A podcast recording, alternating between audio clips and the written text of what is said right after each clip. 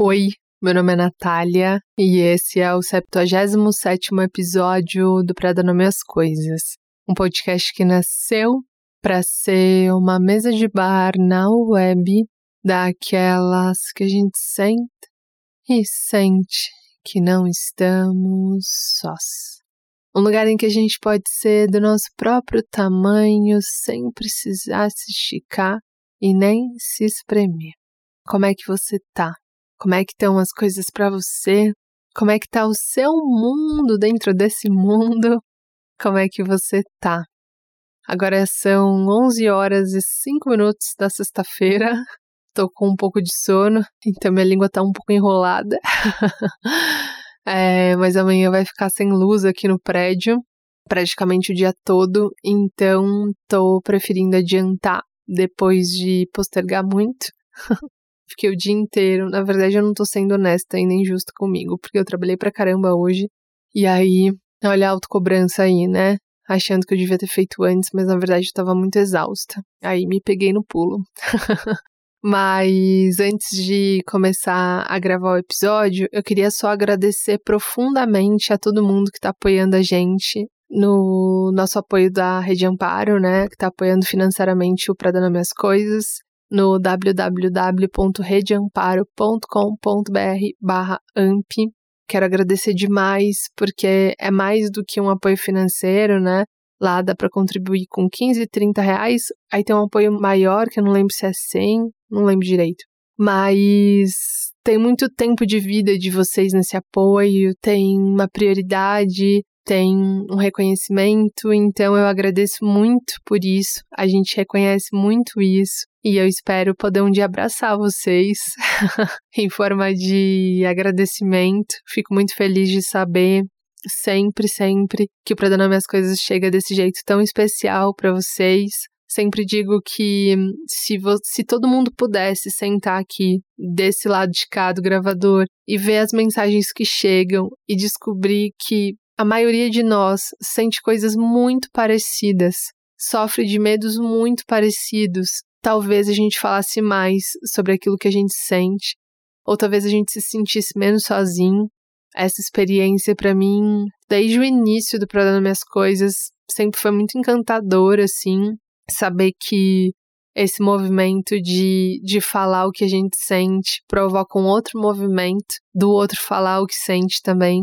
É evidente que nem todo mundo está pronto para dizer o que sente, é evidente que para falar o que a gente sente, a gente tem que se submeter a algum nível e algum grau de vulnerabilidade. E às vezes a gente não tem mesmo ferramenta para isso, às vezes a gente não tem condições para isso, psíquicas, né? Mas é muito bonito ver daqui, do lado de cá, o quanto isso movimenta. E o quanto às vezes basta que alguém fale para que o outro fale também, né? É aquela coisa de, sabe, reunião no trabalho, que tá todo mundo meio que insatisfeito com uma situação, e aí todo mundo quer falar, mas tá com medo de falar, e aí um levanta a mão, assim, tira a coragem do, do, do fígado, assim, para falar, levanta a mão e fala, e aí todo mundo vem junto com ele, né? E acho que é um pouco disso, assim, quando a gente começa a falar, quando a gente começa a dizer, além de fazer um bem absurdo pra gente mesmo, porque acho que falar a cura, né, a gente traz para luz. Pelo menos para mim sempre curou, assim. É, dizer coloca as coisas na luz, assim, e aí na luz as coisas não parecem tão grandes quanto pareciam, assim, né? Eu acho que é muito bonito pro outro também. Acho que é muito bonito o movimento que isso faz no outro. Enfim, eu acho isso. Eu experimento isso. E eu sinto isso aqui no Prada Minhas Coisas, assim, e é muito bonito, muito, muito, muito bonito. Enfim, então só queria agradecer a todo mundo que está apoiando a gente lá. Se você quiser, fizer sentido para você, você pode apoiar o Programa Minhas Coisas no www.redeamparo.com.br barra AMP. Esse AMP é A de Amor, M de Maria, P de Pato. Apoiando para Dona Minhas Coisas, você também apoia os outros podcasts da Rede Amparo. E é muito bonito. Obrigada, gente. E hoje eu vou falar sobre amor. Boa audição.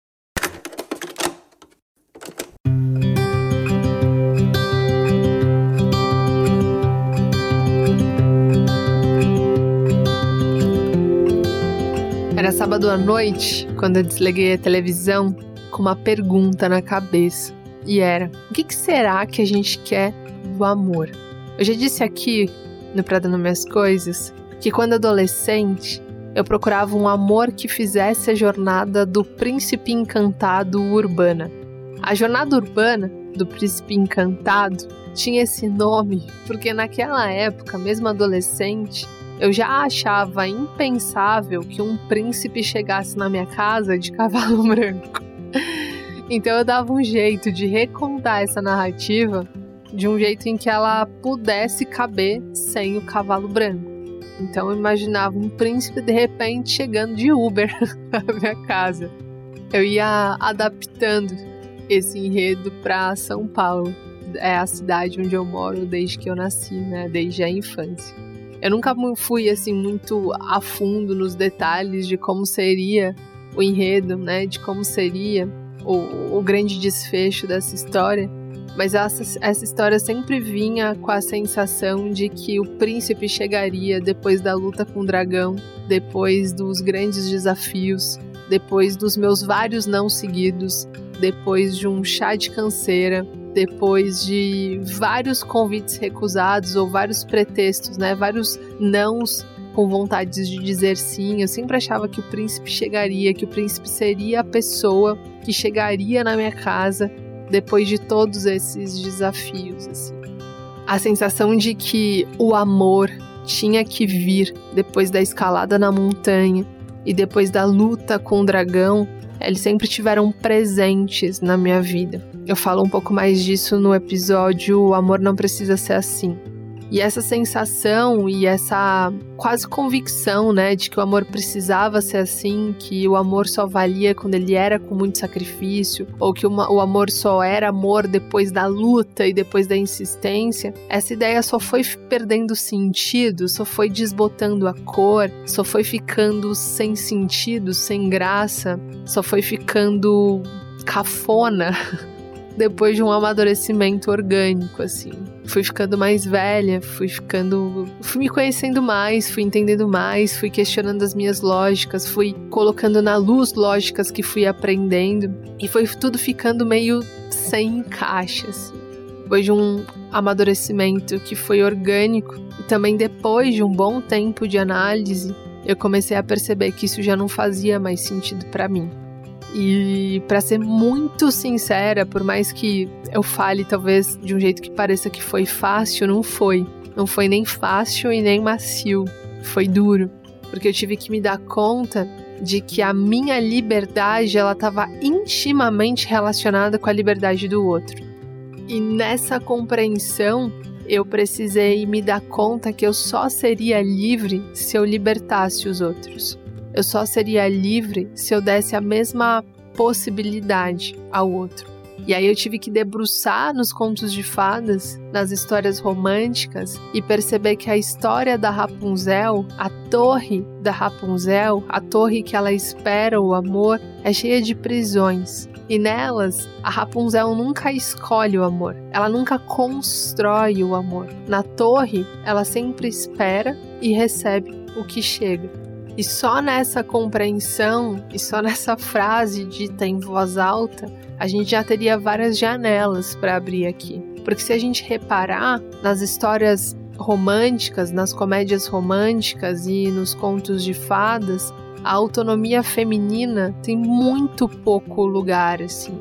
As histórias românticas e os contos de fadas, eles normalmente falam sobre uma submissão ao destino, sobre um muito tempo de reclusão e sobre um, uma espera. Elas, a, as princesas estão sempre esperando, né? Elas estão sempre reclusas até que as coisas cheguem até elas, né? E aí, quando eu me dei conta das prisões que a nossa ideia de amor pode nos colocar, eu precisei assumir que para me libertar das minhas prisões, eu também precisaria libertar os outros. Ou seja, para descer da torre, eu precisava libertar o outro de escalá-la. Só assim haveria o encontro.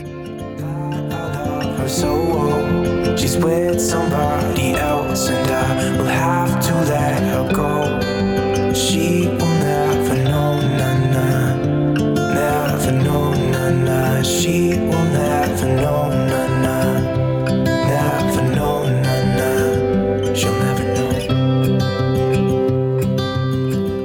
dias eu tava vendo uma série na Netflix chamada The One. E foi ela que me despertou essa reflexão mais uma vez.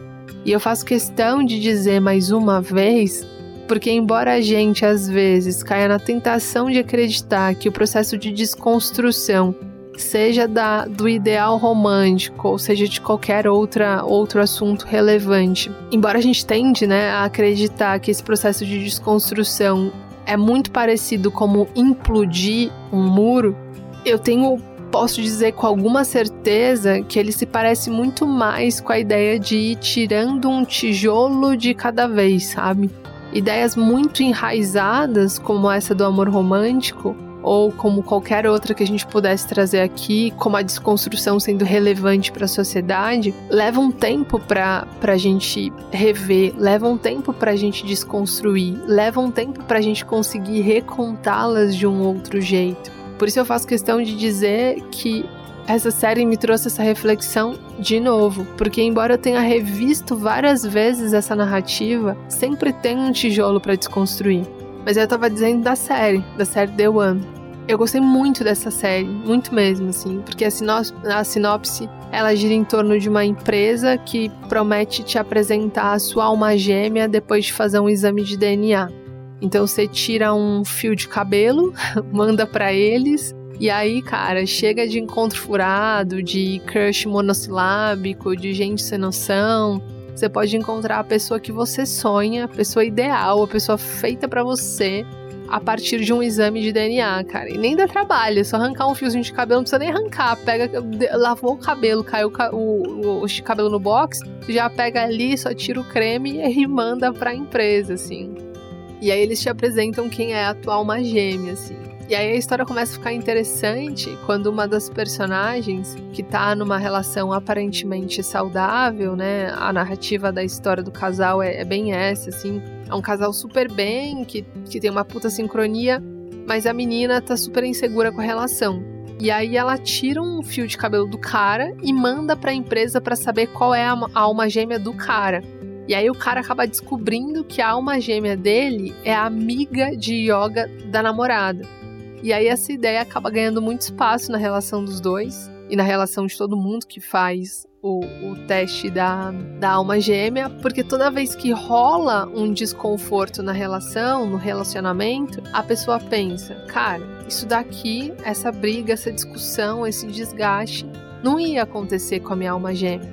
Porque afinal de contas, a alma gêmea, cara, é uma pessoa perfeita para mim. É uma pessoa feita assim na minha medida.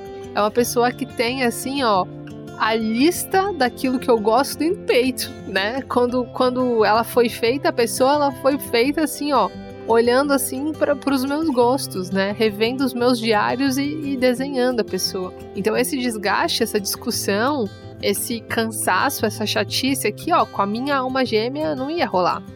E aí isso é muito interessante, né? Isso é muito interessante na narrativa, assim, porque embora a gente não tenha exames de DNA, essa empresa ainda não existe, pelo menos não conheço essa empresa, ela ainda não existe nesse tempo ainda todo mundo já ouviu, ou, ou, você talvez já foi a pessoa que, na primeira briga com a pessoa com quem você se relaciona, na primeira discussão, no primeiro desconforto, na primeira crise, você pensou naquele amor da quarta série, né? Você fala, cara, se eu tivesse dito sim para aquele amor da quarta série, será que eu ia estar tá passando isso? Ou de repente, na primeira frustra frustração, ou na segunda, ou na quinta, sei lá, que você teve com aquela pessoa que você tá se relacionando, você falou, cara, se eu tivesse dito sim para aquele meu amor de verão, isso não teria acontecido. Certeza, cara, que esse amor de verão não ia deixar sete vezes a toalha molhada em cima da cama. Cara, aquela mina lá que eu disse não na festa junina da oitava série, cara, certeza que ela não ia deixar a pasta de dente destampada absoluto, assim, absoluta certeza que ela não ia me dizer que ela ia chegar às oito e, e ia chegar, na verdade, às nove e meia. A ideia de que existe alguém com quem a vida seria campo de lírio flutuante, mar azul, água de coco e arrepio de montanha russa nos persegue nessa ideia de amor romântico, né? A gente não tem essa empresa de alma gêmea, mas essa sombra de que existe uma pessoa ideal pra gente ela sempre tá espreita, né? E aí, no primeiro desconforto da relação, a gente já pensa, cara, por que, eu não disse sim pro meu amigo da quarta série, cara? A gente pode até dizer que não, mas eu acho que a maioria dos mortais, no primeiro descuido, acredita que tem alguém no universo perfeito pra gente. Alguém que foi feito com a nossa forma, com os nossos gostos, com o nosso jeito. Alguém cujo encaixe é imediato. Alguém que é tipo par de festa junina, sabe? Manja na festa junina, quando a gente enrosca assim o braço no nosso par e casa na festa junina e sai dando tchau feliz, assim. É uma sensação de, cara, agora eu tô, tô livre na vida, assim, agora é zero preocupação, zero boleto, zero perrengue, zero tudo. Tô feliz. Casei na festa junina, tô feliz, tô mandando tchau pros meus amigos, tô bem. Essa série me chamou muita atenção porque ela traz para a superfície a nossa ideia de amor, né? A nossa ideia de amor como sociedade, que é uma ideia de amor que adora uma fantasia. Não à toa as comédias românticas estão aí, não à toa os contos de fadas continuam sobrevivendo e recontando a mesma história de geração em geração, né?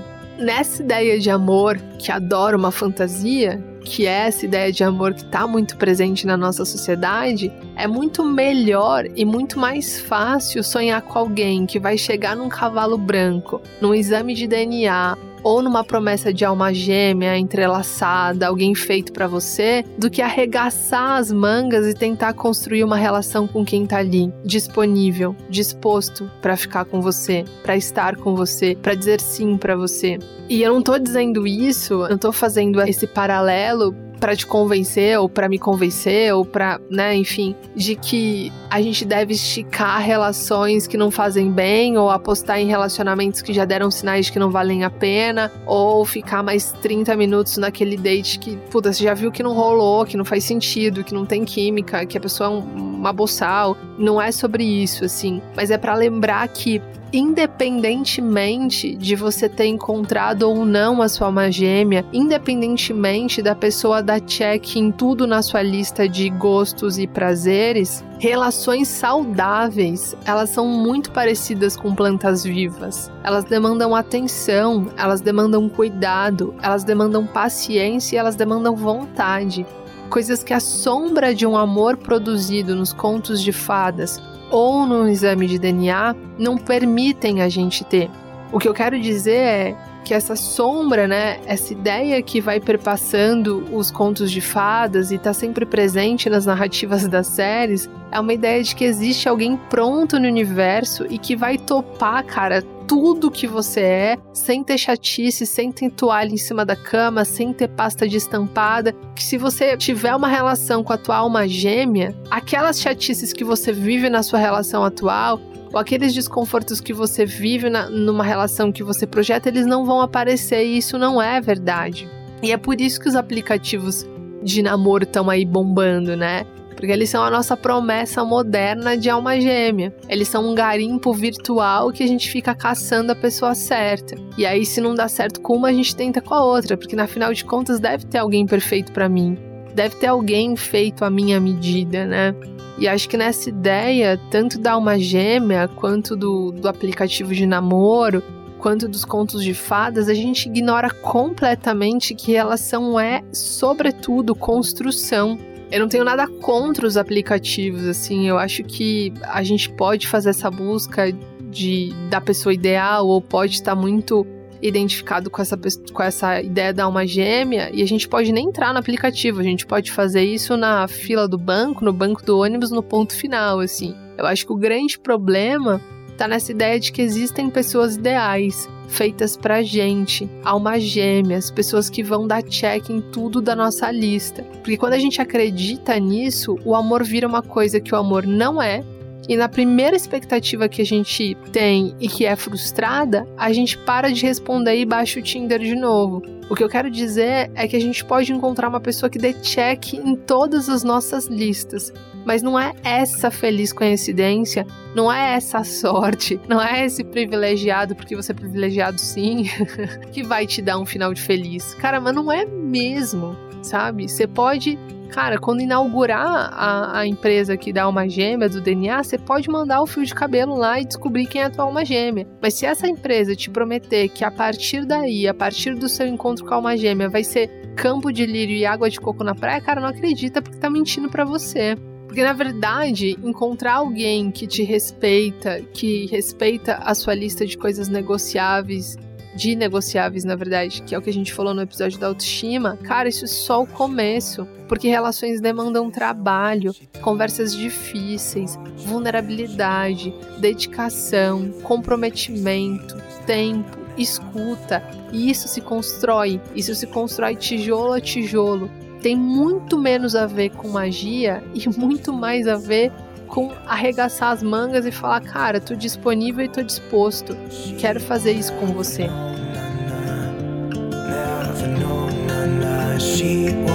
It's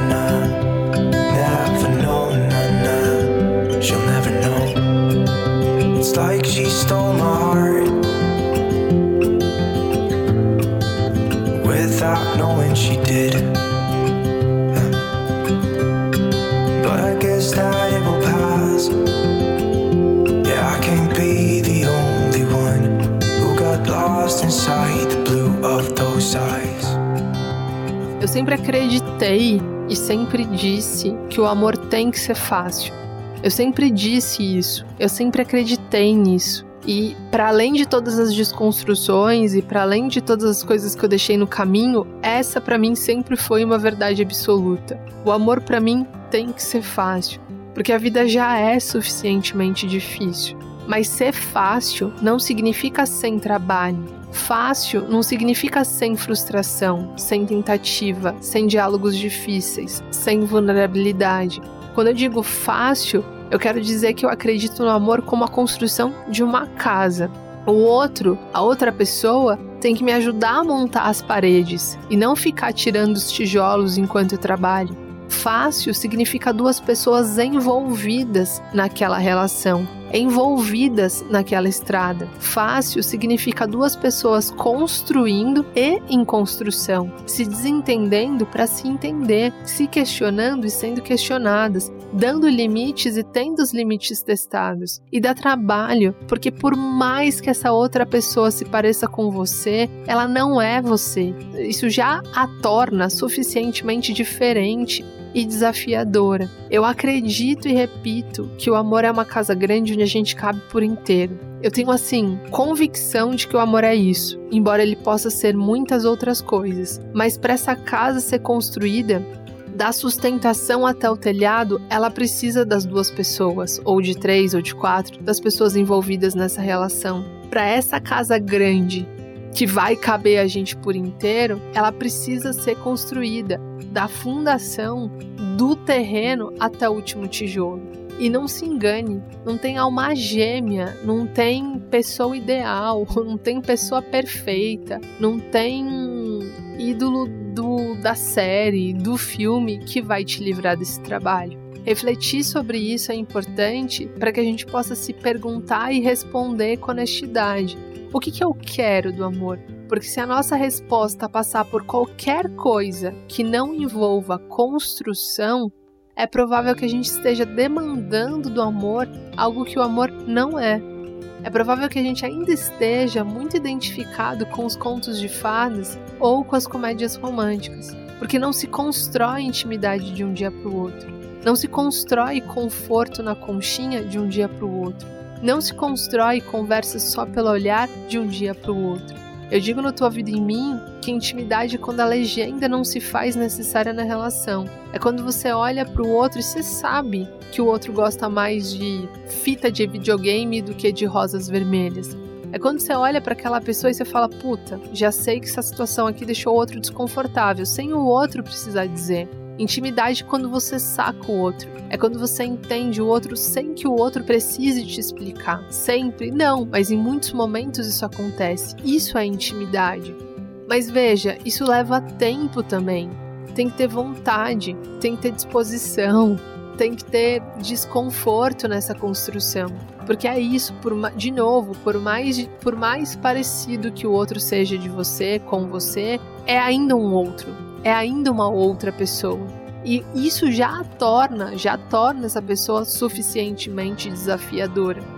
E é muito massa, né, a gente pensar nisso, é muito massa a gente se perguntar o que, que a gente espera do amor e se dispor a responder isso com sinceridade, porque isso vai criando uma um filtro mesmo, né? Acho que isso vai criando um, um norte, um guia, uma bússola mais afinada, assim, né? Acho que quando a gente se pergunta a cada encontro, tá, eu tô com vontade de construir algo nesse momento? Eu tô falando aqui que eu quero um amor, tô falando pra todo mundo aqui que eu quero um amor, que eu quero me relacionar, mas o quanto eu tô realmente disposto a me relacionar, o quanto eu tô verdadeiramente à vontade para construir algo com uma outra pessoa, assim. E às vezes a gente tá com muito tesão de construir algo com uma outra pessoa, mas aí aparece uma pessoa que você fala, puta, mas com essa pessoa eu não quero construir. Eu acho que isso é importante, assim, é se perguntar a cada, a cada encontro mesmo, assim. Eu tô com vontade de construir algo nesse momento? E essa construção é com essa outra pessoa? Se é, eu vejo, eu sinto, eu ouço essa mesma vontade nessa outra pessoa. Tendo isso na mesa, eu acho que já é meio caminho andado, assim. Porque o outro meio, a gente tem que ir cavando mesmo, se virando, improvisando enquanto anda, sem nunca negociar o básico, óbvio, né? Porque o básico é sempre a fundação de qualquer casa. Sem o básico, cara, não adianta colocar tijolo, não adianta colocar telhado, não adianta colocar janela. Se não tem fundação na casa, a casa não se sustenta, né? Então acho que é um pouco disso, assim, se perguntar se você tá afim de construir algo, se, beleza, tô afim, é com esse outro? puta, é com esse outro. Eu vejo sentido, eu vejo vontade, eu vejo tesão, o outro me diz que quer construir, puta, que é. Mas essa pessoa respeita as coisas básicas para mim, as coisas negociáveis. Eu preciso negociar quem eu sou para estar com essa outra pessoa. E acho que a gente vai afinando a busca nisso, né? Por mais que pareça, assim, por mais que sair da fantasia, né, do amor romântico, dos contos de fadas, dos filmes da sessão da tarde, pareça, assim, aquele chopp quente, aquela batata fria, eu acho que é o contrário disso, assim, porque sair na largada com a ideia, já com a ideia, já, já preparado, né, de que a estrada vai demandar esforço, é uma grande liberdade porque a gente vai afinando cada vez mais o nosso passo e perde menos tempo em construções que não têm boas fundações. Porque sim, assim, embora eu não acredite em amor à primeira vista e não acredite mesmo em alma gêmea ou gente pronta pra gente, ou gente que veio de fábrica, cara, com a nossa assinatura, ou gente que saiu de casa com uma placa de destinatário com o nosso endereço, embora eu não acredite nisso, eu concordo que o oposto também existe. Eu acho que tem gente que não tá afim de construir nada, que não tá afim de, de se aprofundar nas coisas, que não tá afim. E tudo bem também. Tem gente que só quer descer de bunda no terreno. E se você também só quer descer de bunda no terreno, qual o problema, né? Vai curtir. Caça um papelão aí descer de bunda no terreno. Não tem problema. Aliás, teve algumas tiveram algumas fases da vida que, putz, eu me diverti horrores assim. Eu tava querendo só descer de bunda no terreno e aí quando encontrava outra pessoa que tava só querendo descer de bunda no terreno foi ótimo também, porque eu não tava afim de construir nada. Eu tava afim de, de ficar livrona mesmo e, e me divertir assim e tudo bem. Eu acho que terrenos ba terrenos baldios, terrenos livres, eles são ótimos pra gente se divertir também, né? Eu acho que a única coisa que não dá é para cair nessa fantasia de acreditar que a gente vai sair por aí e encontrar uma casa prontinha só pra gente entrar, né? Porque mudança, né? Mudança, tipo, mudar de uma casa para outra, é, encontrar uma casa para alugar, cara, tudo isso dá trabalho. Aí você tem que procurar a casa e ver se o valor cabe no seu bolso. E aí coube no seu bolso, mas puta, será que o armário da casa anterior vai caber na nova casa? Será que hum, as tomadas dessa nova casa, elas servem para os aparelhos que você tinha? A mudança da trabalho, relação também da trabalho.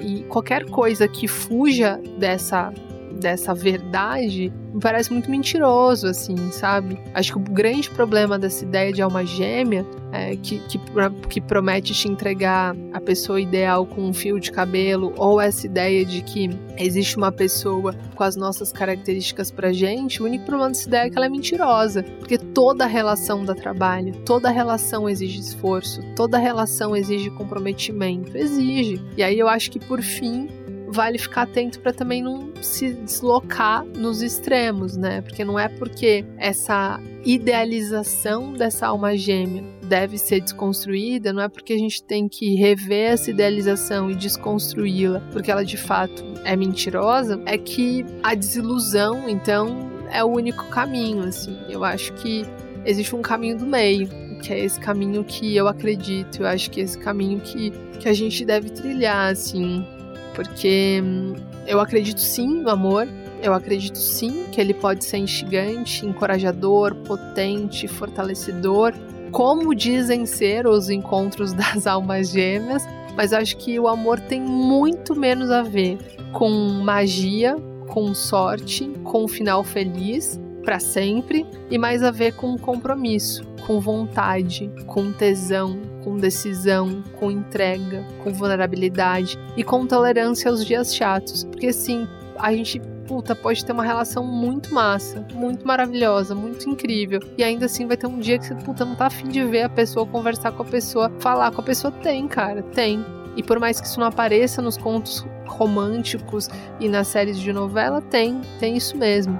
Então acho que é isso, assim. E aí essa história de novela, de contos de fadas e de séries que prometem alma gêmea, a gente deixa pros contos, pras séries e para pros filmes que prometem alma gêmea, assim. Porque bom mesmo, eu acho, é viver com tudo que é viver na vida real, né?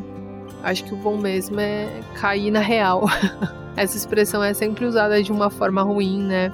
Mas cair na real acho que é um bom é um bom caminho assim, é uma boa percepção assim. Então é isso, assim, queria trazer essa, essa reflexão. E a, e a grande sacada, né, é que quando eu comecei a desconstruir os meus contos românticos também, quando eu comecei a, a desconstruir essa idealização do amor, quando eu comecei a debruçar no que eu entendia sobre o amor, eu percebi que, na verdade, eu não era a princesa aprisionada no castelo, eu era a mulher que vai pra vida e se apaixona por pessoas. E foi assim que o meu romance real aconteceu com a Man. Eu descobri que eu me apaixonava por pessoas e não por príncipes encantados. E achei depois no final príncipes encantados muito cafonas, assim, sabe? Porque eu queria ter autonomia para construir o amor, para escolher o amor que eu queria viver. E foi só quando eu desci do castelo, dessa idealização dos contos românticos, que eu fui entender quem eu era de verdade, né? Que eu não era uma princesa, que eu não queria ficar nesse lugar, que eu não queria ficar nessa torre. Parecia um lugar superior porque ela estava em cima e porque ela não tinha esforço nenhum, mas na verdade era um lugar de muitas renúncias, de zero autonomia. E eu não era essa pessoa. Eu queria descer da torre, eu queria olhar para as pessoas, eu queria encontrar com as pessoas. Eu queria experimentar o amor de um outro lugar, assim. Então foi muito importante e foi aí que eu me apaixonei e foi aí que eu me reconheci, me descobri uma pessoa que se apaixona por pessoas. E foi lindo, e foi muito bonito, com muita autonomia, com muita construção. E aí um mundo se abriu, assim. E aí descobri que, por mais que pareça mesmo, né? Que quando a gente sai da ilusão, parece que tudo é desilusão. E a desilusão é sempre associada a uma coisa ruim. Mas se desiludir, como diz o Vili Fomin, pode ser uma coisa ótima, né? Quer dizer que você saiu da fantasia, quer dizer que você caiu na real, quer dizer que agora você pode fazer alguma coisa, porque agora você está lidando com a verdade, com a vida real. E aí a vida real é muito mais ampla, né? E não termina no fim do, do último capítulo, né? Você pode rasgar os capítulos e reescrever novos capítulos e honrar aquilo que foi, né? Honrar aquilo que você viveu, mas você pode construir uma nova história, né? Em que a princesa sai da torre, em que a mocinha deixa o castelo e vai viver uma vida com muito mais autonomia, com muito mais possibilidades de decisão, e não só uma história de ser sempre escolhido e não escolher, né? Ou de sempre esperar e não caminhar em direção àquilo que se sonha, enfim. No final das contas, os contos de fadas falam muito sobre isso, sobre a desautonomia das princesas, né? Sobre a desumanidade das princesas, porque uma mulher que é princesa, ela tem toda uma humanidade dela podada, escapada, cortada, polida e também muita renúncia, né? Tá renunciando uma vida à espera de algo acontecer. Muito ruim. Acho que a gente não precisa disso. She will never know,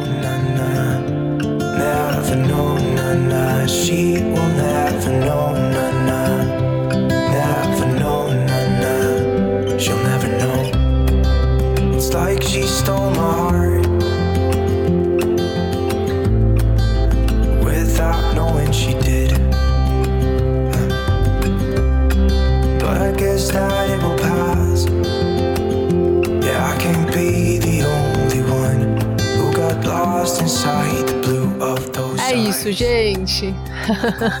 A gente se encontra semana que vem. Se você gostou desse episódio, se fez sentido para você, se movimentou coisas aí dentro, ou se foi só o encontro das coisas que você já acredita, que tal compartilhar com seus amigos, é, chamar mais gente para nossa mesa. Eu amo quando vocês chamam seus amigos de amigos. Eu acho muito massa quando alguém chega e fala, cara, sabe quem me indicou? E eu falo, puta, não acredito.